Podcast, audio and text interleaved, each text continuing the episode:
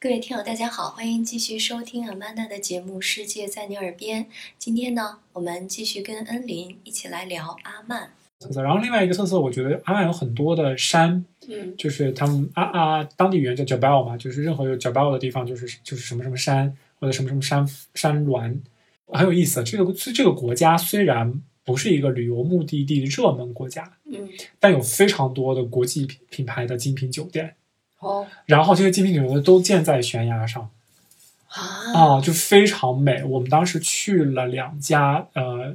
就尤其是有一家叫安安纳塔拉，是那个泰国的一个精品酒店连锁，他们在阿曼有一个地方是八六年戴维娜王妃跟这个亲人吗？没有没有，就是王妃来这边度假，然后坐了直升机到这个悬崖的这个点，哦。坐了一下午，然后看书，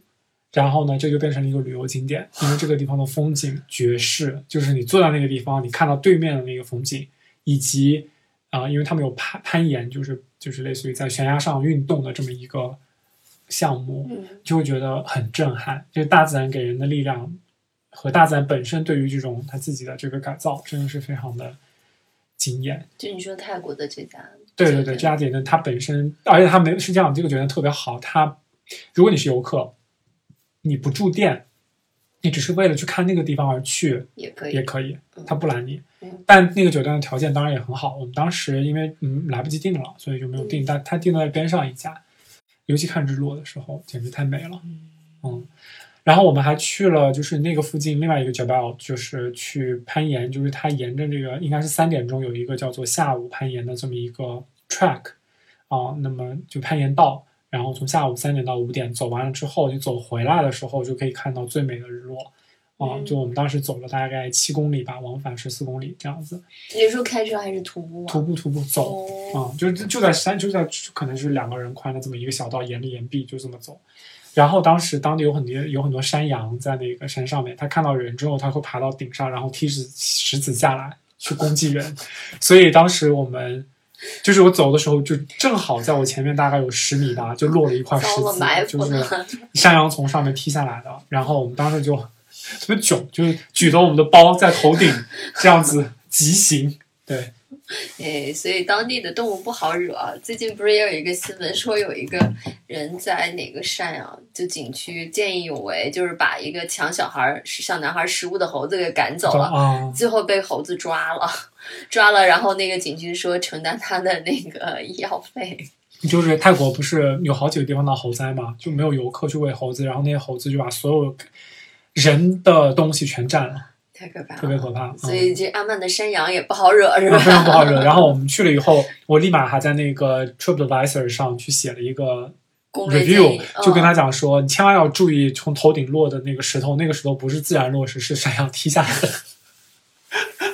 山羊说：“这绝世美景只归我一个人，你们来打扰我，讨厌。”而且当地的山羊特别厉害，就是它就是可完全可以站起来的那种。后对，就是它可以爬到树上去吃这些树叶什么的，所以就是要上树吃草。对对对，非常厉害。所以当时就是嗯，挺有意思的。然后，但是风景真的是没话讲，特别漂亮。嗯，那你整个这个阿曼的行程大概费用是多少呀？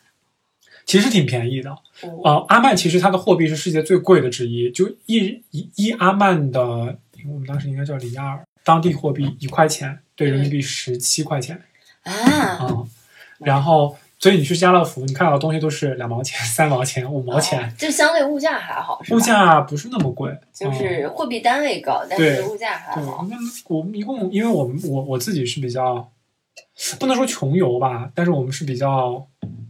精简的，嗯。啊，所以可能花了六七千，嗯，几天来着？九天，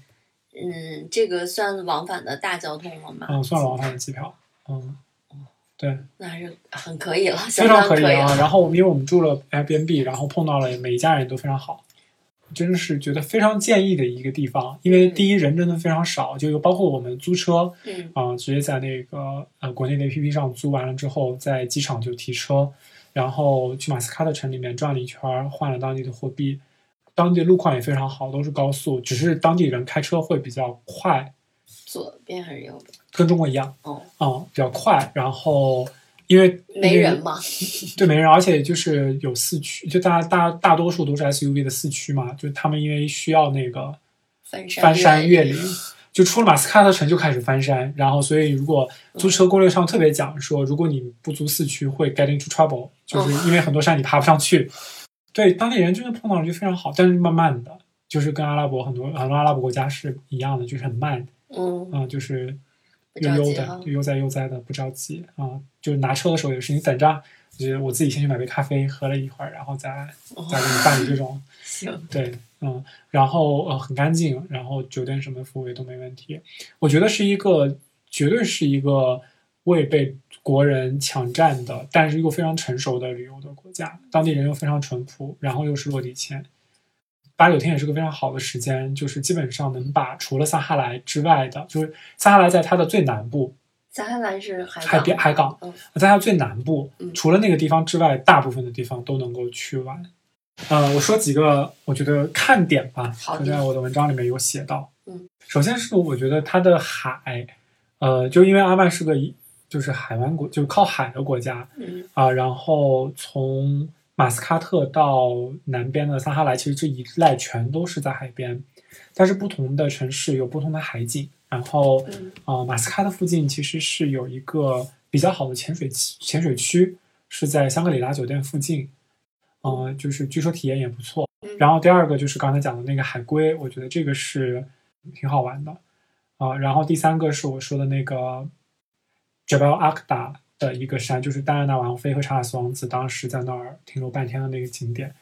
在那个地方看日落。包括就是附近还有一个阿丽拉，就是那个阿丽拉酒店，嗯他们在边上专门开了一个 butterfly 呃 butterfly trail，是专门看蝴蝶的，嗯，在山崖上有特别漂亮的蝴蝶，就它那个 trail 可能三三五公里吧，像蝴蝶谷，对，有点像蝴蝶谷。沙滩的话，我会建议就要去瓦希巴 Sands，这个一定得租车去。就是这个行程是两天，就进了沙漠之后就基本没有信号了，所以我们都提前下载好了离线地图，然后你自己开非常远的地方，然后开到那个沙漠的那个 camping site，嗯。然后就是真的是在沙漠中间的一片绿洲，然后当地人建了一个露营的地方，然后呢，嗯，所有的东西都是用嗯当地的这种所谓的柴油发电机发的电做的东西做的饭，然后烧的这些什么，但是它的露天的厕所啊，什么一应俱全，露天的洗澡啊什么的，然后在晚上有篝火，然后嗯、呃是睡在沙漠上的，嗯呃，然后也也露天睡，然后你就看到这个星星，然后看到各种就非常非常美丽。然后啊、因为那个瓦希比散是瓦希巴呃叫瓦希巴散是那个贝都因人，就是北非的游牧民族的那个生活地，所以其实我觉得那块儿呃的体验，因为当时带领我们的向导他自己也也是啊、贝都因的这个贝都因人，所以他会介绍一些他们当地的这种历史和这个生活的方式啊、基本上年轻的小伙子都会养骆驼嗯对对对。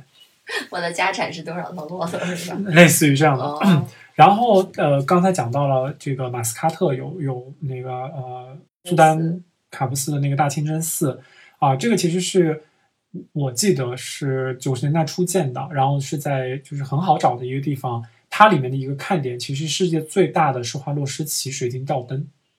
诶，阿布扎比的那个里面号称有号称有最大，是不是？然后他们两个就是说，当时他们是说 是，它是世界第三大的清真寺，应该比阿布扎比那可能小一点，我估计啊，嗯、大概是能容纳两万个人礼拜，是八点五吨的九十米高的那个灯，是施华洛世奇的，挂在主厅的那个顶上。那他们有波斯的地毯吗？阿布扎比号称是靠那个拆解一片一片用飞机空运过来有，，这是好问题，就是他们的那个灯的下面就是世界第二大的单体的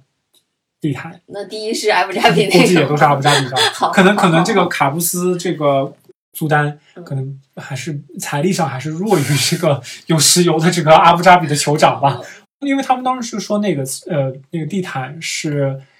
大概好几千个波斯手艺人用四年的时间直接蹲在那里面编完的，因为运不进来。然后就是我刚刚提到的，就是各种古堡嘛，就是我们当时开玩笑说说这个叫做什么“中东归来不看清真寺，阿曼归来嗯不看宝，不看宝，就是这个古各种古堡，就各种要塞，其实是很有意思的，因为他们当时基本上是用来做战争防御类的，但现在基本上成为了 viewing point，就是你去嗯看的这个比较好的风景，我觉得都在那个地方。还有一个特别有名的地方叫做尼兹瓦，是阿曼最古老的城市，嗯，大概是公元前六七世纪的首都。然后它现在已经就是成为了就是整一个阿拉伯地区阿拉伯文化学习的中心吧之一。所以当时当地有大学，然后当地有一个废弃的古城，嗯然后这个古城也是很值得一看的，就是我们当时从底上爬到了最上面，就一览这个尼斯瓦的这个古城，然后包括了它里面有一套独特的当地人发明的灌溉系统，就是从山的顶上一直流到底下，然后这个系统是围绕古城一圈，所以我们当时跟着那个灌溉渠嗯，就是走了古城一圈。然后另外呃，我觉得还有一点就是。也是我们最后在呃马斯卡特就是停留一晚的时候去，就是第二天早上去的那个啊、叫做 Mutla Fish Market，可能那个地区最有名的一个鱼市。早上营业之后，就有非常多的这种鱼鱼鱼贩子吧，就是而且最搞笑的是，它其实是是一个非常漂亮的建筑里头的一个市场，然后鱼是当地就现场加工的。就是会有这么一个小的围挡，然后里面所有的人全部在加工鱼类，所以那买了之后可以找他去切，切完了之后可以直接拿回家烧。再最后一个就是它的那个国家歌剧院，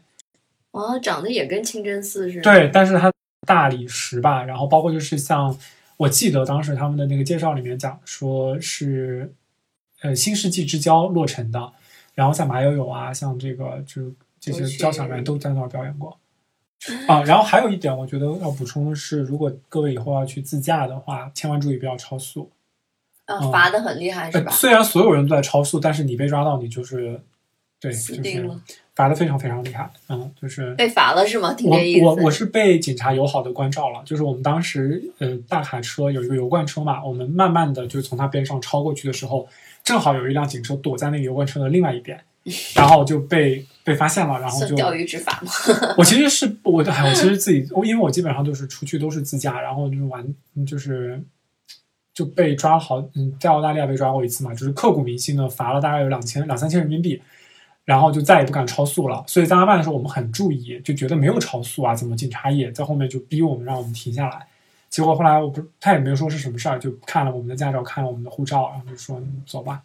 没事儿。哦，嗯嗯，但你知道是超速了对吧？就是我觉得不是，应该不是超速，可能是他只是看到外国人开车觉得有点奇怪吧，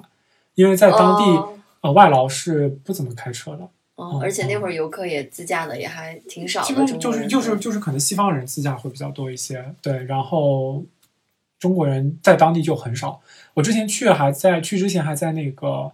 各大网站，包括知乎什么的都搜说中国人写的阿曼的攻略，基本上都是在阿联酋常住的中国人，因为他们从迪拜开车去那儿只要三个小时。对，然后我回人回国逢人便推荐，因为我觉得就很有意思，因为我去的国家可能探索的比较早吧，然后可能过之后的几年就变成热门，比如说嗯啊、我一六年去的，嗯、阿尔巴尼亚、黑山跟塞尔维亚，哦那个时候也没有人去这几个国家，然后到一八年对中国免签吧，然后就风一样的就去了贝尔格莱德，就好多中国人。嗯好，那谢谢呃恩琳给我们分享的这个小众的地方哈。其实虽然呃叫什么麻雀虽小五脏俱全，对，就是一个很好性价比的旅游目的地。那这期节目就这样，谢谢您。好，谢谢阿曼达。